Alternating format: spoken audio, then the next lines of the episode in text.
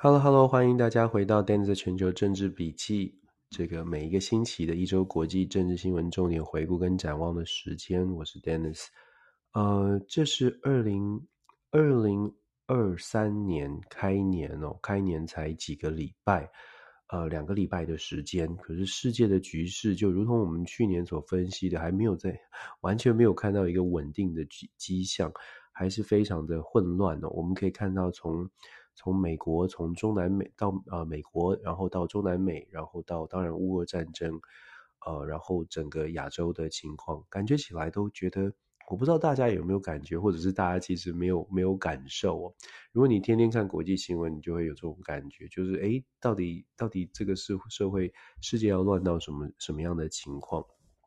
那跟大家说说这个礼拜看到哪些事情，也许大家 就会觉得，哦，原来原来这个世界是这样子混乱。台湾的新闻呢，我想大家在台湾如果看新闻，如果打开电电视台二十四小时的新闻台的话，我想大大概很多很多时候，我自己稍微看一下，大概都在追逐，可能谁跟谁又说了什么话，哪些政治人物互相之间又有什么样的这个爱恨情仇，对吧？那我们的，可是我们的观点哦，真的现在这种局势下，真的应该把观点放到外面来。政治人物呢，这个私，这个不管他们有多少恩怨，或者是谁说了什么话，谁又说了谁谁的什么事情。坦白说，呃，如果我们把视野拉开的话，就会发现，哎，好像这个外面的事情对台湾还挺重要的，大家应该多来关心哦。当然了，毕竟毕竟这个在台湾有的时候，那个政治的政权也是很重要，所以大家比较关心这件事情。但是，嗯，好，我们一起来关注，稍微来关注一下外面的世界。首先，今天想跟大家分享的第一则，就是现在的最新的状况，就是乌俄战场上面的一个情况。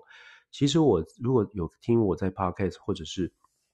在媒体上有看到我的评论哦。就呃就会听到说，关于这个礼拜乌克兰这个俄罗斯这个阵前换将换向大换上换下这个将军这个呃作战总指挥官的这个新闻的时候，我就在讲说，俄罗斯非常有可能会发动比较大的规大规模的攻势哦，因为压力很大，所以我们来分享来谈一谈这个消息，因为最新的消息是就在这个周末，事实上俄罗斯就发动了非常大的攻击，而且这一次的飞弹的攻击呢，大家现在应该已经看看到国际新闻，飞弹攻击攻击是攻击到炸到了民宅。至少有一栋这个在第聂伯第聂伯河附近的这个城市的这边呢，有一个民宅的遭遇袭，至少目前已经累计二十五人死亡。嗯，跟大家来谈一谈这个乌俄战争现在的一个发展哦。那再来第二条新闻，想跟大家谈一下美国跟日本这个礼拜岸田文雄的访问。他当然是作为 G7 的这个领领导呃轮轮值主席。他想要访问一下这个是各个国家，那最终最终来到了美国，最后一站来到了美国，谈了谈了很多，那主要都是在安全的问题上，当然是防堵中国，可是这也引发了正反两面不同的看法跟想法，包括了在日本国内，事实上也有不同的意见。为什么会不同的意见呢？待会我们来说一下，变得更强难道不好吗？这是我们待会要谈一下美日之间的关系，还有日本的走势哦。那再来就谈到了台湾，呃，台湾其实上个礼拜有一则，呃，华盛顿，呃，Washington Post 有一个美国外交协会这个蛮长头书的一个一个分析师，他访问台湾之后写了一篇评论，他说台湾现在终于开始决定要强化自己的国防了，但是会不会太少太慢？那这个新闻我不知道台湾的朋友有没有看到，也许有台湾的媒体有翻译。但是仔细看一看，我觉得它值得来跟大家分享一下，因为我们最近也在加加强各种的国防的准备。那这个这个华盛顿邮报的这个消息，想跟大家分享，他谈了什么状况？那也真的是值得我们呃国人跟台湾的政治人物去做一个醒思哦，有没有有没有事情是我们可以再再来把它做好的？然后我们来谈一下美国、中国跟非洲在美这个三个。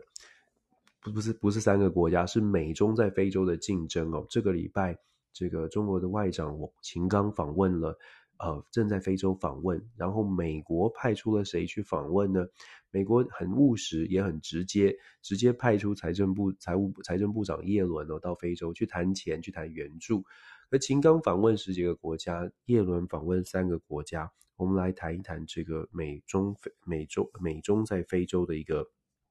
一个呃一个一个这个这个关键的角力吧。对，然后第五则呢，我们就来谈一下拜登了。拜登总统啊，这个礼拜遇到了一个麻烦事件，就是文件门。其实从上个礼拜就开始了，这个文件门恐怕短期之内啊，它会一直烧，不是短期哦，它可能会一直烧下去，因为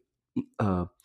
很无奈的是，一开始对拜登来说啦，很无奈的是一开始是十份文件，结果呢越找越多，怎么会发生这种事情呢？我们来谈一下现在遇到的这个法律上的还有政治上面的一些冲击哦。以上是这五条，我想跟大家今天来谈一谈的。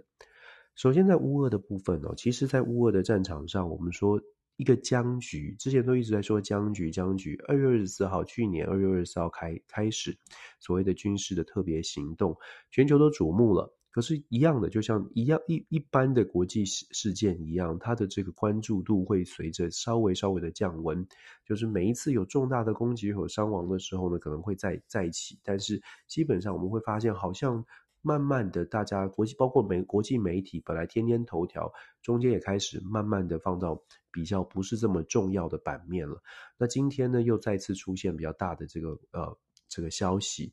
我们说它的僵局造成了什么？造成全世界当然经济上面盖了一个盖子，没有办法完全的这个拨云见日，总是会有一些冲击。毕竟它在能源跟粮食，我们一直在强调这两项，因为这就是他们这两个国家交战的两个国家，对全世界在整个经济的金融的经济的角度上面来说，供应最大的部分。所以在这个呃粮食跟能源都卡关卡住，至至少十几趴的情况之下，能粮食更多。卡住的情况之下，当然经济很难完全的打开来。那现在遇到的状况是，事实上对于这两国，他们的压力很大，经济压力不小。我们说过了，对俄罗斯来说，它的它去年的总体的这个预算赤字赤赤字就达到了四百七十亿美金，四千七百亿美金还是四百七十亿美金，蛮高的一个数字哦。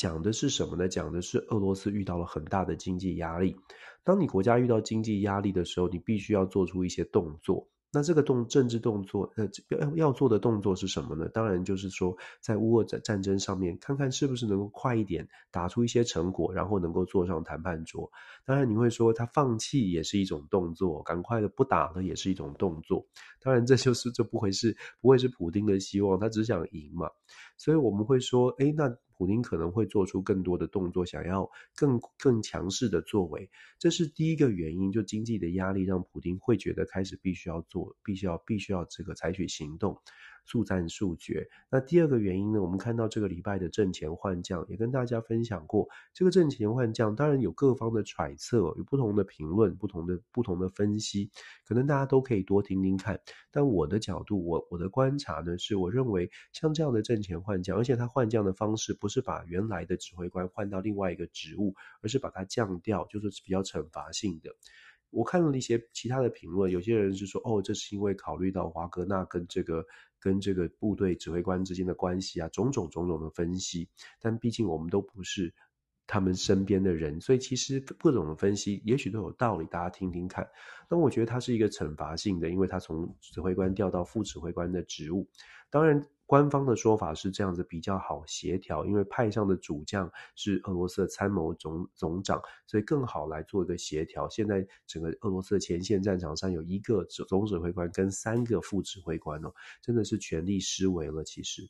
那做这个调动呢，我会觉得反映出来的是，第一个对战争的这个表现一定是不满意的。如果是没有人在，就像。篮球、棒球比赛一样，没有人在顺风顺水、投手在无安打的状况之下会轻易的把它换掉。所以，第一是对于战场、战场局势的不是很满意。那我觉得这个是没有什么争议的。那第二个部分呢，是我觉得他对于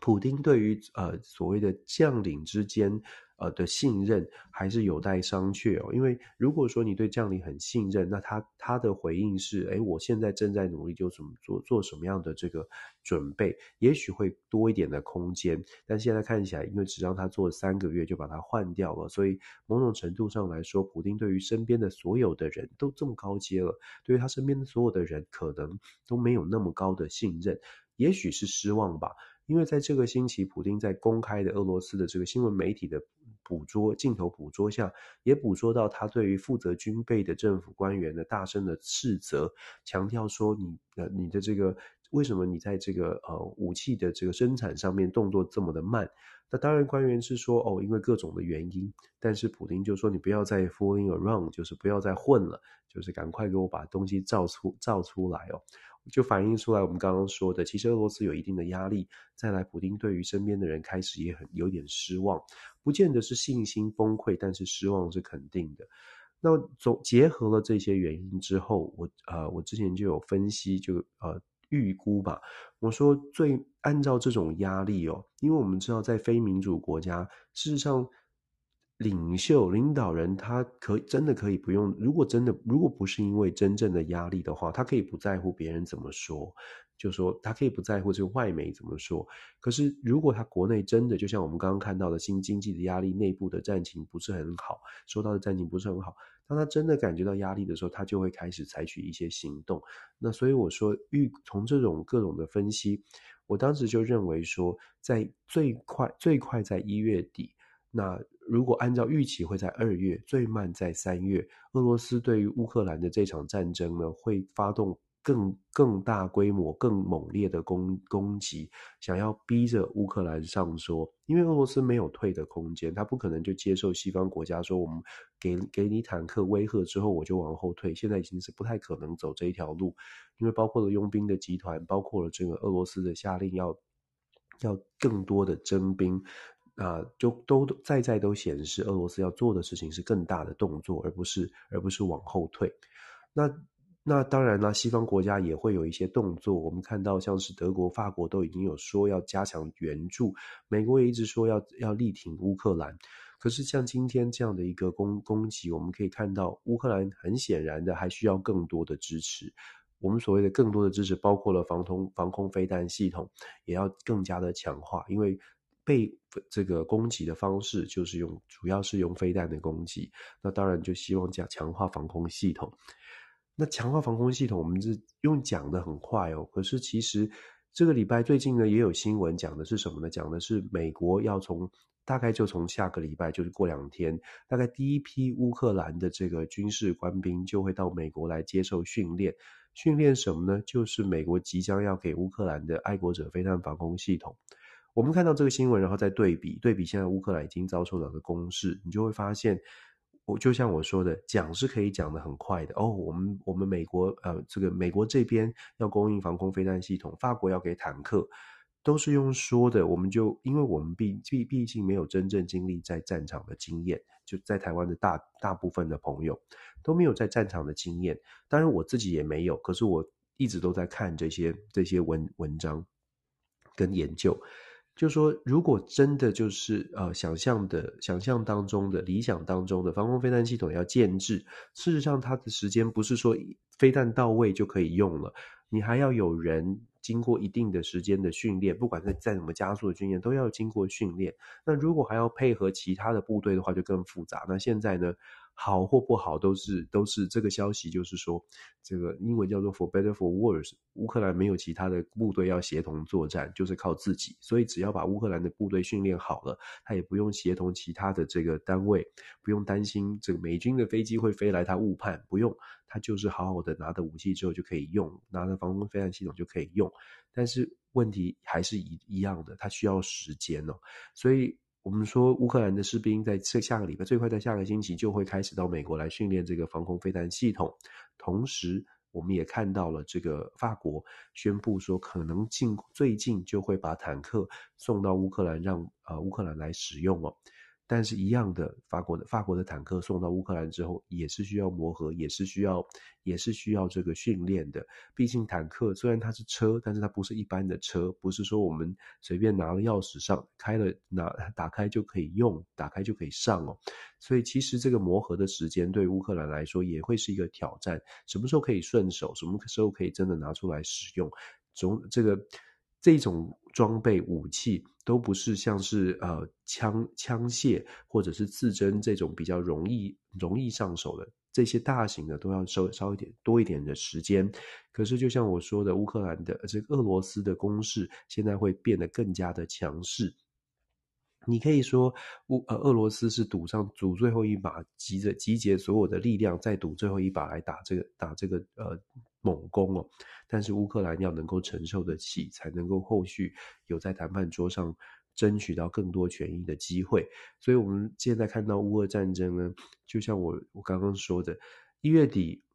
二月最慢到三月，我觉得还是一样。去年我们就说了，我觉得在今年的年初的时候呢，会就是前半年哦，就会有一些变化了，因为大家的压力都大了。不要只说俄罗乌俄罗斯的压力大，西方国家压力也不小，因为在经济上面，大家其实也也蛮闷的哦。这也是为什么二零二三年全球到目前为止所有的经济，不管你怎么判断它软着陆，事实上都还都还在未定之天，而且事实上都没有人说哦，二零二三年会是一个经济大跃进的年代，恐怕大家还没有听到这样的分析吧？就是对于。俄罗斯呃，对于二零二三是乐观的，还是稍微稳健一点哦？就是因为这个战场的战争乌云还没有离开，我们持续关注。我我是为乌克兰人民可能要呃祷告一下，因为我觉得最好是不要说最好，就是非常希望不要伤害波及到一般的平民百姓。战争实在是要啊、真的很真的很讨厌，我真的很讨厌。对这个。所以，我我有的时候会觉得，当当我听到很勇猛的在讲战争，在在讲到战争，会觉得好像有点兴奋，然后讲的这个这个，我我真的遇到是有一些朋友，有一些甚至是在在这个呃，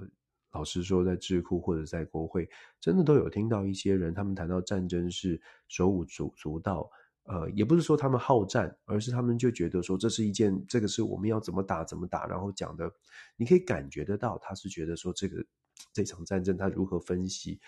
但我都会我都会想说，有没有想过战争发生在在自己身边或在自己家的时候？我这么说呢，可能有朋友会说你这是以美哦。我我觉得是，就其实就只是一个人性而已，因为他毕竟战争，他思考的不是发生在自己的家，他发生的不是不会是自己认识的亲友会受到比较比较大的波及，所以他可以用你说理智也好，或者是亢奋也好的态度来谈战争。这也是为什么我在我会我会说，呃。有些朋友会说，呃，Dennis 老师是是是这个这个什么什么这个不是不不够不够勇敢还是什么的。总而言之啦，就说分享分析战争，我们都是抱着这个非常谨慎的态度，不是不是谈胜败，而是谈就是怎么样能够尽量的不要让它发生了。讲到这个就讲就我们就继续就讲美国日本，我顺便也谈一下所谓的这个呃。台湾这个礼拜也有一些争争议，就引引发很大关注的这个兵推吧。其实啊，美国、日本在日本岸田文雄这个礼拜的这个拜访呢，事实上做有一个很大很大的改变。事实上，在包括在美国也有这两天也开始陆陆续续有评论出来了。我们看到的是，日本现在基本上采取的态度就是跟美方站在一起。之前大家会说，日本跟美国诶本来就很近啊，有美日安保条约，本来就很接近，所以呃。大家会讲说，哎，那那有什么差别呢？日本从去年底开始修改了三个重要的这个国防外国防安全的这个这个文件，然后在这个文件当中，把过去日本一直以来是原则建军备战的原则，日本的日本是和平宪法，日本不能有军队，日本只有所谓的自卫队。那过去日本建军备战的原则都是说是被动的，被动的防御。可是现在他把它改变成为什么呢？改变了日本必须要有比较强势的反击能力，然后再如何判断什么时间是反击，如何叫做反击？是说如果对方有一些蛛丝马迹，日本就可以开始做出反击的举动吗？还是说被打到了才要反击？其实这个部分呢是比较模糊的。那这也留下了一些让人思考的空，让人这个这个思考的空间。也就是说。日本现在跟美国走得这么近，他在文件上面做了这些调整，文字文句的调整之后，再加上日本的军备预算也打算要提升哦，未来的五年要将要提升到百分之二，这也是突破了过去日本的传统，打算要提升到 GDP 的百分之二，再再显示日本确实要把自己的这个国防的力量强化。可是这个国防力量的强化，它也发，它也发出一个讯号，是真的，就是日本跟美国打算要联手，至少在东北亚的地区有一点制衡中国的味道。那当然，我们就姑且不论中国会如何怎么怎么看待，那你可以想象，中方会觉得他门口有压力了。总之，我们重点放在说，那日本做出这个改变，其实它是改变了长期以来日本的整个的态度。我们先说。美方这边的观察呢，当然有，当然有人乐乐观其成。美国也出现了不同的意见。美方这里当然有人觉得这是乐观其成的，对于美国的印太战略来说，多了一个有日本来助拳是非常好的。可是美方这里当然也有另外一方的说法，是认为日本岸田文雄是完全完全的把日本呢就贴跟美国贴在一起了，甚至有比较不客气的评论。我今天早上还看到。比较不客气的评论是说，日本做的这个动作是出卖了日本，出卖了这个这把把日本完全是自愿的甘做美国的这个棋子哦，这日本甘做美国的棋子，真的美国也是这样，居然有这样的评论哦。但这也不令人意外，因为他做的这个日本的做的这个决定，坦白说，确实确确实实是跟呃美国在军事上面是跟美国绑在一起。那大家就见仁见智了，有人有人觉得说这必须这么做，有人就觉得说，哎，不是，不应该是这样。可是我们就看看哦，我们可能多看一下日本的民众到底怎么说。到目前为止呢，我还没有看到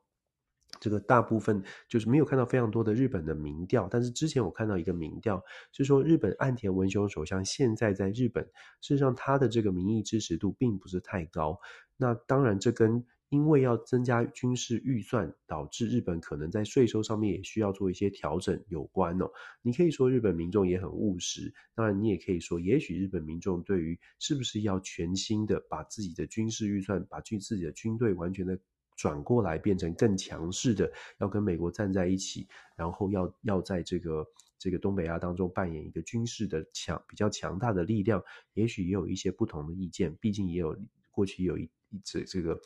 过去的历史哦，还是有一些世代比较年长的世代还是有经历过的所谓的战争跟和平的考量。那我们从美日之间紧密的结合，我们来看东北亚的局势。其实之前就说过朝鲜半岛的危机，那当然我们也持续在关注。简单来说，整个亚洲地区，就说如果跟美国全部都跟美国绑得非常非常的近的时候，是不是就真的能够达成一定的吓阻效果，让北京不会？不敢轻举妄动。目前看起来，美方是认为只有这样子才有可能把它压下来，只有这样子才有才有办法做出做到吓阻。可是，可是另外就说，呃，大家也可以去思考，到底要多强，北京才会觉得，哎，我们再也不要，我们再也不要这个这个建军，我们不要把再把军事的实力拉高。这是你，我觉得是大家值得思考的。再来，我们就说了，就说 CSIS 谈 CSIS 这个礼拜，我们有一些兵推的结果，就就说强调美国、日本加入之后，我们刚说美日联手了，所以现在这美国的这个兵推呢，做的假设是美日联手之后，就会有办法可以这个让台湾可以胜，虽然它的成本代价是很高的。我很快的说，这个兵推，这个兵推当然它是，既然它是兵推，就有点像是模拟测试，就像我们小时候考模拟考，模拟考它的目的是为了要找到一些问题哦，所以也不需要完全的去大大力的批判这个兵推的这个一些缺失或者是一些设定的问题，但是需要让大家知道这个兵推得到的这个胜利的这个结果呢，首先它是它是成本非常高的，再者呢，它的兵推的设定的一些假设呢是值非常值得大家了解一下，也去思考的。因为他的兵推设定的四大假设，每一项呢，也许都有你听听。如果朋友听完之后，可能都有不同的想法了。第一个假设是台湾的人民会跟乌克兰的人民一样，做这个做这个战到最后一兵一卒，然后都已经在精精神士气上是非常高昂的，这是第一。第二个假设呢是日呃美国会在二十四到三四八小时之内非常快的时间，甚至更短的时间立刻出兵救援。这个跟美国目前的战略模糊跟战略清晰还在争辩当中的这个议题是有关的，因为如果是战略模糊，坦白说，没有人知道到底他们最后会做出什么样的决定。其实过去的研究也告诉我们，每一任总统他自己本身的态度也有很大的影响哦。所以美国会不会在这么快的时间立刻来救？这就是变成在这个兵推里面的另外一个假设。他的假设是会，而且是非常快速，因为他刚刚提到了时间拉得越长，美军来救效果越低，伤亡越高，所以他假设美军跟美国会立刻来救。那我这边就必须要提醒大家，就是说，美国对于对外出兵这件事情不会是这么快速可以下决定的。就算是总统，也不会说我拍板我就做了。为什么呢？我举一个例子，当然时空环境也许不同，大家可以，也许现在会不一样。可是举一个例子，一九五八年，就民国四十七年，有我们台湾有经历所谓的八二三炮战。八二三炮战的时候，当时台湾中华民国跟美国还有邦交，而且中华民国在台湾的岛上是有美军的驻军。在，而且还有所谓的中美共同防御条例条约。那在那样的情况之下，八二三炮战的时候，金门遭受攻击，美军是不是第一时间就驰援金门呢？当然有人说，哎，文件上面只守的把台湾本岛。我只说时间点上，有时间点上来判断。八二三八月二十三号，金门遭到炮击；八月二十四号，美国国会跟美国白宫都召开紧急会议。真正第七舰队，当然在在台的美军也开始加强戒备，美国也决定要增援台湾的美军基地。但是真正在军事上面，第七舰队协护航台湾的中华民国海军运补金门，那是在九月七号。我们自己可以算一下，从八月二十三号到九月七号花了多少的时间做出最关键的决定。一样的，就如同我们所说，关键是时间。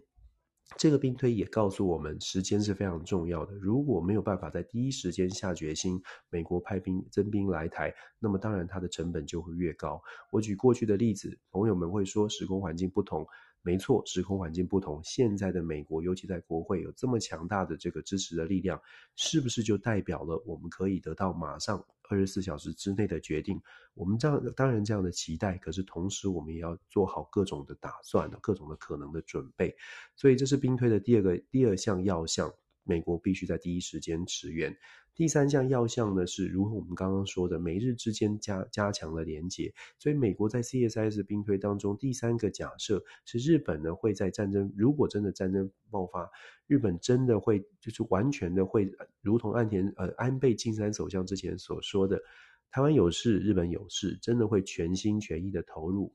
冲绳基地会完全的让呃让美军来使用作为美军的前进基地，然后日本的自卫队也会全新的来做协助。这个当然也是一个强假设，我们当然都是希望它发生，但是但是都有变数。我们一样的，我说我们讲出这些假设是告诉大家说这个兵推是怎么推导到这个结果的。第四项假设是美国必须要有充足的飞弹的资呃这个数量，因为我们知道。呃，要协防台湾，尤其在海空上面，要帮助台湾挡住所谓的解放军的进攻。你的长城的炮火，你的远程炮火，不管是在冲绳，不管是在这个关岛周边的地区，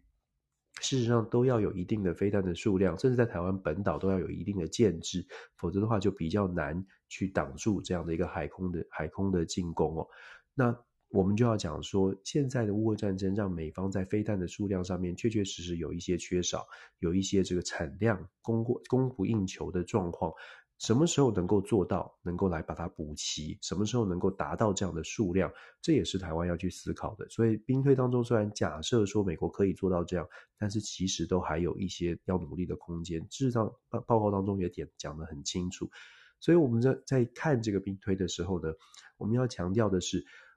我知道有些朋友不同的立场，我就是关于胜败、关于兵推的结果或内容。我就像我刚刚说的，这就是一个模拟考嘛。这所有的兵推的目标都是一个模拟考，就是希望说找到一些问题。有些朋友会会质疑说啊，那是不是要卖军火？是不是要什么？你可以有不同的假设，但是我觉得关键不是在于说怀疑什么样的动机，关键还是在看到这个模拟考的考试之后。有的时候你会说老师出题很难很难，老师出题乱出。但是在这个这样的一个情况之下，有没有办法看到问题？有没有办法把它强化？我觉得才是台湾要去思考的。其他的关于这个怀疑啊或什么，其实有点就是。都有一点点，就带有一点大家的自各自的情绪哦。呃，台湾现在面对的状况是，必须要非常理智的来看待现在大家来看台湾的这个角度，因为每一个国家看台湾的角度，都当然一定都有自己国家利益的考量。也就是因为这样，他的这个行为也当然会带有自己的国家利益，这是毫无疑问的。只是台湾能不能理智的来看待？每一个国家做任何的行动，我们还是站在理性行为的这种角度来说。每一个国家做任何的行动，一定都有利益考量。只是这个利益，有的时候是钱，有的时候权，有的时候是军军事安全。问题是，台湾每一次在看这些问题的时候，有没有想自己的利益是什么，然后去跟别人的利益做一个做作为一个磨合，这才是重点哦。日本当然也会考虑他自己的安全啊，帮助台湾目标不是因为要。就是说，你可以，你可以善意的说是为了台湾安全。其实对于日本来说，最重要是日本安全。美国也是，美国最重要的是美国安全、美国利益，怎么样能够克制，让美国可以维持在世界强权的领导的地位，这才是最核心的美国利益、日本利益。台湾最核心的利益是什么？台湾最核心的利益或许就是大家能够安全、和平的生活，不要有这样的战争出现了。那我觉得这是大家可以去思考的。这个兵推报告一百六十多页，其实它最后的结论才是。大家跟真的觉得嗯应该关注的，因为那一句话是最重要的。他的最后结论结论的一句话呢，标题就写了 “Victory is not everything”，胜利不是全部。为什么胜利不是全部？因为按照这个兵推，即便这四大假设所有的强假设都成真，得到的结果是台湾守得下来。所谓的守得下来，是对解放军不会进来，中共不会控制台湾。问题是，台湾岛上按照这样的结果呢，是连桥梁、基本水利、电力什么都没有了，所以他的结论才会说 “Victory is not everything”。这样的胜利，胜利之后，剩下在台湾的人们，我们的家人们，我们要如何面对未来的生活？而且还有一点哦，就是说这是就都都很残酷的，就是他这个兵推讲的是这是第一战，就是真的是。如果这是第一战，我们有没有办法保证打完这一场？假设这些假设都成真，打完这一场之后，解放军是不是完全就就消灭了他的这个？这个这个这个想法就是要要武统的想法，是不是没有第二战了？是不是没有第三战了？这些都是要考虑的。而且呢，这个兵推设定的时间为什么设在二零二六年，也是有原因的。因为按照二目前的这个美国的情报，二零二七年解放军的实力就会完全的完全的达到，就是他们设定的在近海作战的优势。所以设定二零二六年是说，在二零二七年完全达到目这个建军目标之前。是不是美军的优势会比较大一些？先做这样的一个推估哦。可是即便是这样，我们刚刚说了，假设还是蛮强的，四大假设都还是比较有一点优势。对于台湾，对于美日是比较有优势的。态度上还是就像我说的，我们把这个当成模模拟考，然后来提醒自己。所以第三则新闻呢，就来提醒大家，就来跟大家说，现在美国有什么样的看法？美国的这个 Max Root。这个专华盛顿邮报的专栏作家，他其实是美国外交协会的一个一个长期做的一个做安全分析的一个专蛮蛮蛮资深的一个一个作家。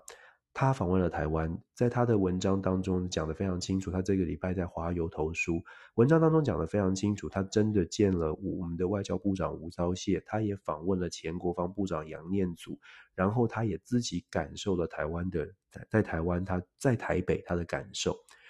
他讲到什么呢？他其实提提醒台湾，他的标题就已经很吸睛了。如果你关注新闻，他标题说台湾终于决定要让自要强化国防了，但是会不会 too small too late？就是会不会太小太慢？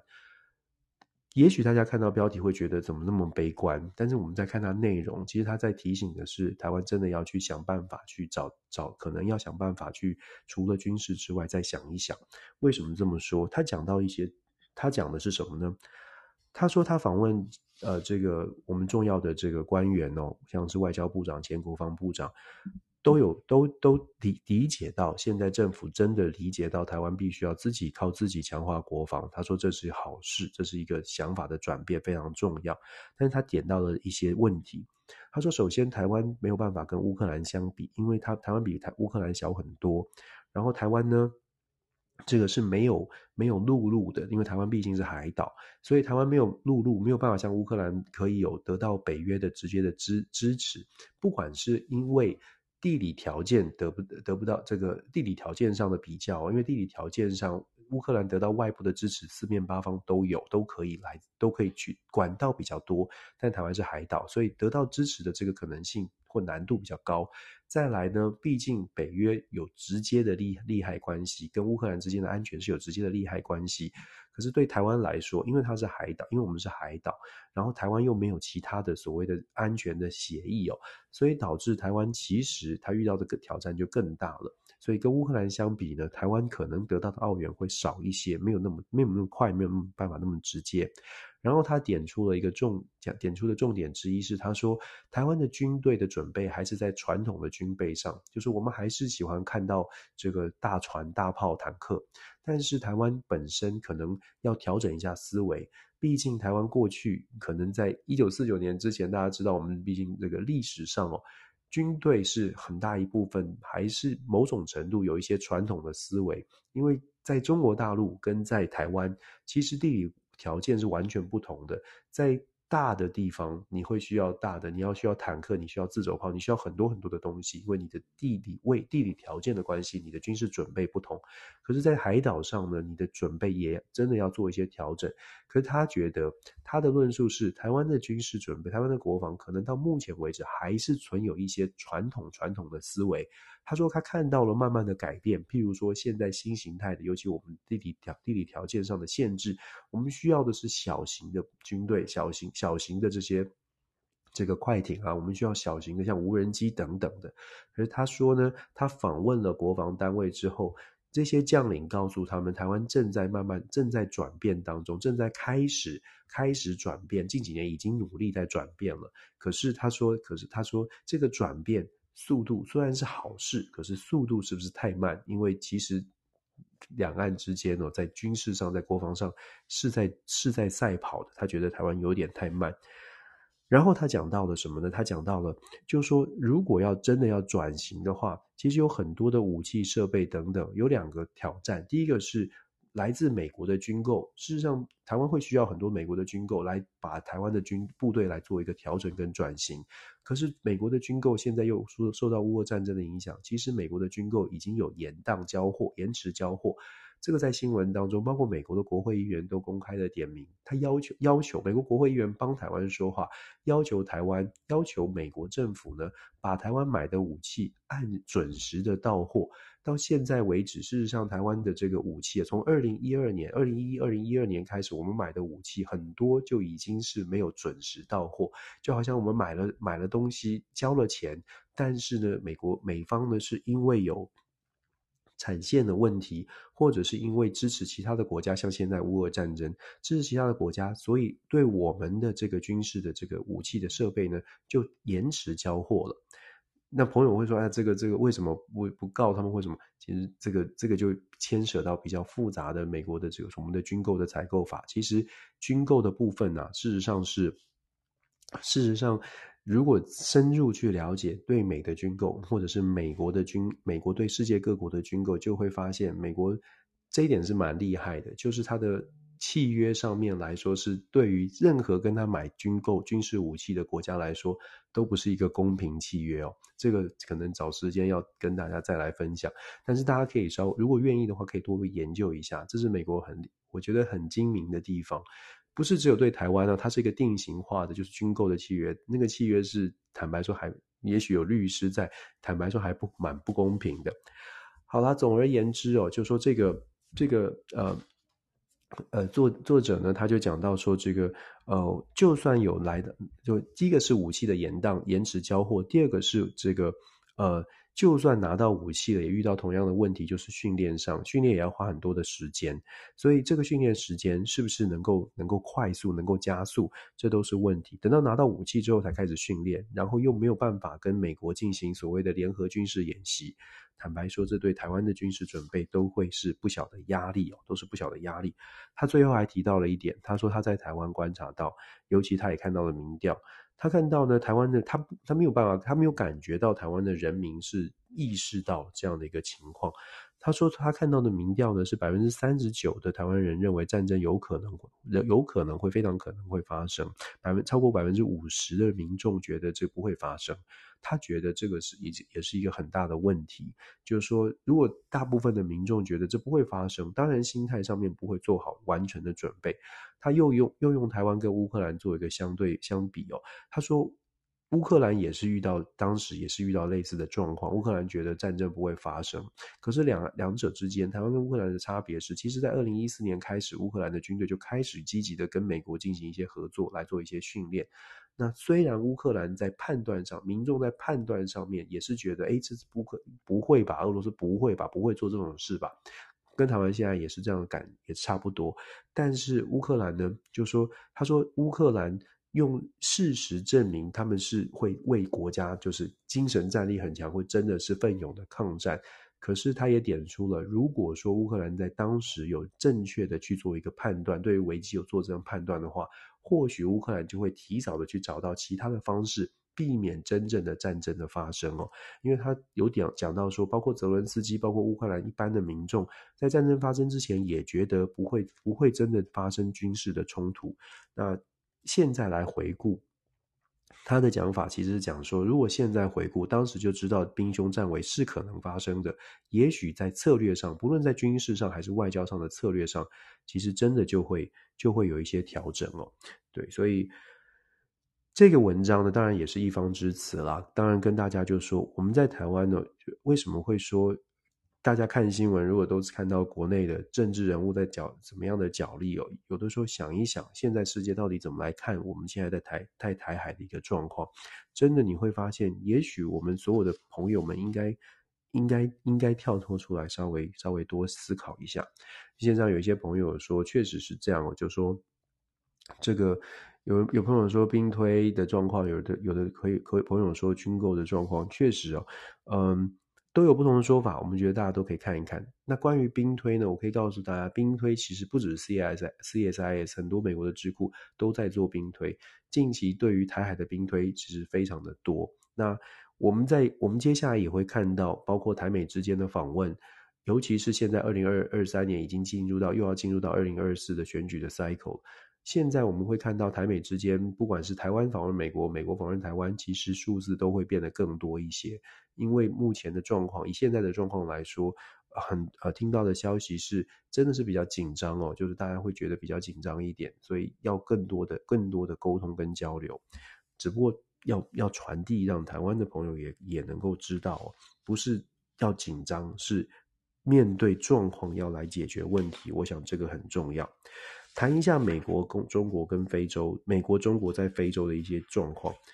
秦刚这个礼拜访问非洲，事实上上个星期就就已经有有新闻了。然后我们看到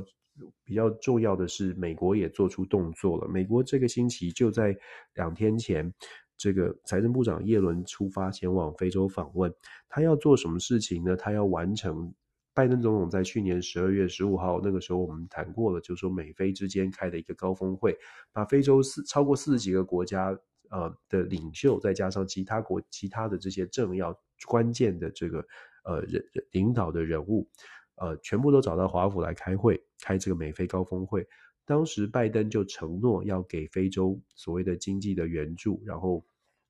帮助非洲来加强跟美国美国跟非洲的关系。外界就在认为说，诶，美国拜登要在非洲上面的这些动作呢，其实是跟中国相挺抗礼，做一个竞争。那为什么非洲很重要？其实我们一直都在讲，就讲了很多次，非洲其实比大家想象的，呃呃，地位呃或者是呃重要性是高很多的。首先，在能源上，毫无疑问的，非洲广大的非洲大陆有非常非常多的能源。如果我们想要考虑未来的世界，所谓的未来的绿能、绿绿能也好，或者是未来的各种的这个军事设备也罢，非啊、这个电池产业啊等等，非洲有丰富丰富的矿藏。这个大家我想可能。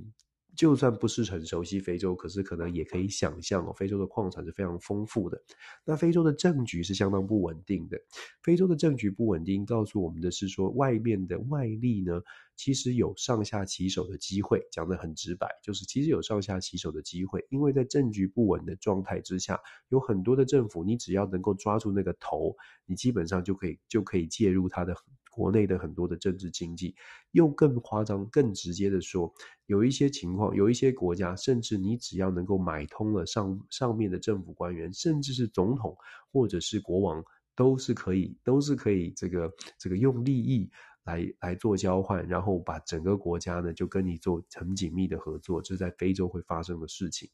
那当然，这是整个。非洲的进程哦，就说所谓的政治体系体制，他们还有很大的这个进步的空间，但是确确实实让外力有了介入的可能性。所以，在美国呃，美国跟中国，甚至是俄罗斯呢，都对非洲有很大的这个呃利利这个动机吧，就介入的动机。只不过中国是非常积极的。很早就开始在非洲做一些经营，那美方呢，现在是非常强烈的意识到对非洲可能关注度不高，所以现在呢要赶快的做一些呃弥补啊、派出这个叶伦到非洲访问三个国家，他将会访问塞塞尔呃这个塞内加尔，访问南非跟上比亚，这是他预计的行程，其中上比亚是最重要的，因为为什么上比亚是最重要呢？根据报道呢，对于上比亚，美国将会提出不只是这个债务的这些呃分，就是协助，就经济的协协助啊，基础建设的协助，也会特别的把上上比亚当成一个指标性的这个呃，就是拉拢关系指标性的国家。原因是因为上比亚这个国家，它在民主化的这个进程当中，近期的新新的新选出来这个总统呢，是想要把上比亚做一个改革，但是他遇到的问题是上比亚过去的债务。有一些状况，那现在呢，上比亚有三分之一的债务是掌握在中国的手上。那美国呢，想要帮助上比亚来摆脱这个限制，那就必须要拿出更多的钱，拿出更多的办法。所以耶伦要去对上比亚进行一些这个计划，跟他们来谈这些计划。外界就是智库分析，我看到智库的分析是这么说的。他们说，如果上比亚的计划能够成功，对于美国来说会是一个关键的案例，可以来说服其他目前跟中国在非洲跟中国有高度的债务跟经济连结的国家。如果上比亚可以成功，你们也可以成功哦。这是美国的一个想法。那对南非也是，南非也是一个重，南非是非洲相对来说比较比较这个发展比较前面的国家。那当然这些呃。叶伦的访问，塞内加尔、南非跟上比亚，它是它的这个宣誓的作用，就是说如果能够成功的象征作用，效果会比 CP 值蛮高的，他是这么做。但是秦汉秦刚就不一样啦，在中中国因为在非洲经营很久了，所以秦刚拜访的国家远远比这个。呃，远远比美国耶伦拜访的国家来的更多。那目前看起来呢，也还是在强调所谓的经济上面的援助。对非洲来说，这些发展的国家来说，最重要的就是经济上面的援助。所以，我们说美中之间呢，在非洲的角力，它当然会持续。二零二三年当然会持续，我们会看到更多的资源投入非洲。但是，我们也必须说，就是说。世界各国当然都需要其都会觉得大国的资源来是很好的，可是大国会遇到的挑战是，那自己的资源有没有这么多？我们虽然在讲说中国啊“一带一路”啊，或者是各种的资源，可是其实中国在二零二三年，或者是说我们说未来，在目前的这个美中的紧绷的关系之下，其实中国也遇到了，也会遇到蛮大的经济上面的挑战哦。这个限制，尤其在科技上面，这个限制，这个压力。不不会是完全没有的，所以呃，如果觉得说，哎呀，这个美中竞争当中中呃中国最后会胜利啊，或者是美国最后会胜利，我们都稍微稍微的谨慎一点哦，因为其实对美国而言，经济上面到目前为止，美国的美国的国债这个礼拜的新闻也是，国会也会继续的，我会有一些吵，有一些争议哦，因为美国的国债现在已经又来到了史上可怕的地步，美国国债高达三十一兆美元。这个国债呢，如果继续，呃，叶伦是希望国债的上限可以再往上调整哦，那当然这就会变成共和党的一个一个一个筹码了。而我不我不我不支持，那你怎么办呢？国债如果如果倒债了怎么办？对于整个国家的信用，甚至对于未来的美国会有什么样的影响？这些都是要后续观察的。也许下个礼拜会有一些国会的争争议，我们可以来谈一谈。那简单来说啦，中美虽然都想要发挥他们用经济或者是用。用非军事的方式来发挥他们的影响力，但是中美这两个大国啊，其实在经济上面自己都有蛮大的问题。其实这也是为什么我们已经看到了中型的国家在最近这一段时间发展的蛮快的，新闻也很多。日本、韩国、沙乌地阿拉伯，呃，这个阿阿呃，这个对，沙乌地阿拉伯、印度。土耳其，这些都是过去所谓的中型的国家，在大国大国主导的这个时代呢，事实上这些国家相对来说，它的影响力或者主导性没有那么高。可是现在，我们我们可以预期哦，呃，今年或者是接下来，在中美还没有稳定，整个局局势还没有稳定之前，这些国家的新闻会挺多的。还有以色列哦，这些国家新闻会很多，会蛮多。我们再来看一看。好，最后一则消息跟大家分享拜登哦，拜登的挑战。拜登遇到大麻烦了，什么大麻烦呢？就文件门嘛，大家可能看到一些新闻。主要的原因是因为拜登他的这个在他在呃 UPenn 就是宾州大学的一个他自己在卸任副总统之后呢，我们知道政治人物哦，尤其是做到这么大的这个位阶，通常卸任之后可能都会有一个什么基金会，或者是找一个办公室。那拜登呢是在 U 呃 UPenn 就是宾州大学成立一个拜登政策研究中心。那他当然呃这个 UPenn 是在费城。距离拜登所在的德拉瓦州这个首府，这个呃首府在 Dover，呃这个德拉瓦州的大城 Wilmington 事实上是非常近的距离，所以拜登其实过去呢一直都是他他去国会呃上班，他的故事是这样，他去国会上班，他都一定要到费城去搭火车，因为他为了要每天通勤，照顾他这个呃年年幼的小朋友。拜登的故事我不知道大家是熟不熟悉，跟大家提醒一下，他在很年轻的时候当选了参议员，但是在参当选参议员的时候，这个他的呃太太第一任太太呢就车祸，跟他的这个女儿都不幸的身亡，那剩下大儿子跟小儿子，那他为了答应就是要继续照顾他的孩子，所以他都是早上坐火车到华府去上班去国会，然后下午一定晚上一定会回来哦，所以他都是坐火车往返。那费城就是他出发的点哦，所以跟大家做这个呃背景的介绍。那为什么他在 UPenn？他其实在费城非常接近。那他在 U Pen 这个中心呢，这次的麻烦是就出在他在 UPenn 的这个办公室，因为他做总统嘛，所以他找了他的团队去把他的办公室给清理干净，结果就发现了有十份的盖有这个机密章的文件，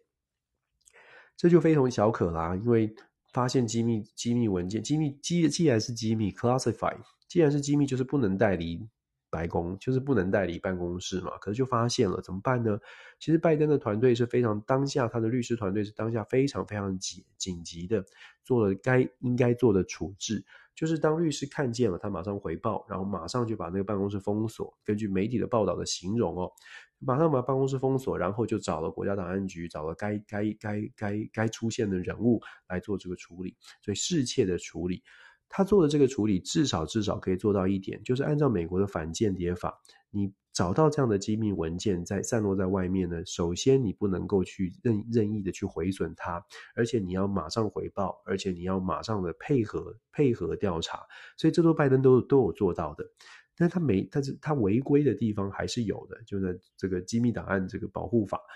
总统尤其是对于总统来说，他违规的部分还是有。总统、副总统违规的部分就是他根本不应该出现，他根本不应该离开离开这个白宫办公室。当然了，你要去要你要说这是拜登的错，或者是就像之前你要说是川普的错的的的过失哦，你很难你很难去说他到底有意还是无意，因为要。要判断有没有罪，还是要他有没有这个犯意，有没有故意？那现在大家会有一些因，有一些已经在隐隐约约在揣测，那到底拜登如果这么小心的话，他到底拿了什么东西呢？这文件内容到底是讲什么呢？甚至就开始有一些俄语，就说：“哎，这个文件拜登特别拿出来，是不是？是不是？但是不是跟他自己的利益有关哦？”那这种揣测就出现了。拜登跟川普现在遇到的状况都是一样的，双方都有机密文件在自己不应该出现的地方出现。那当然有各种的比，各种的这个比较嘛。有人就说呢，如果单从法律上来说，我刚刚形容了拜登是非常小心的，把他该该做的手续做到了，然后呢也配合调查。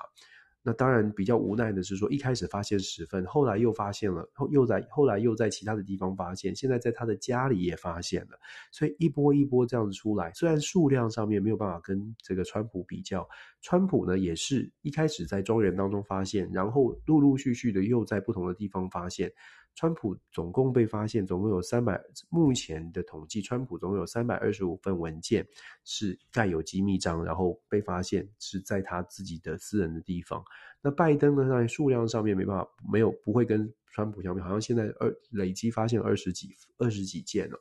但是不管它的数量的大小，这个关键是在于说，呃，当时。其实民主党针对川普呢是有一些攻击的。我们说，就政治回力镖，不管在全世界各地都是会发现的。就是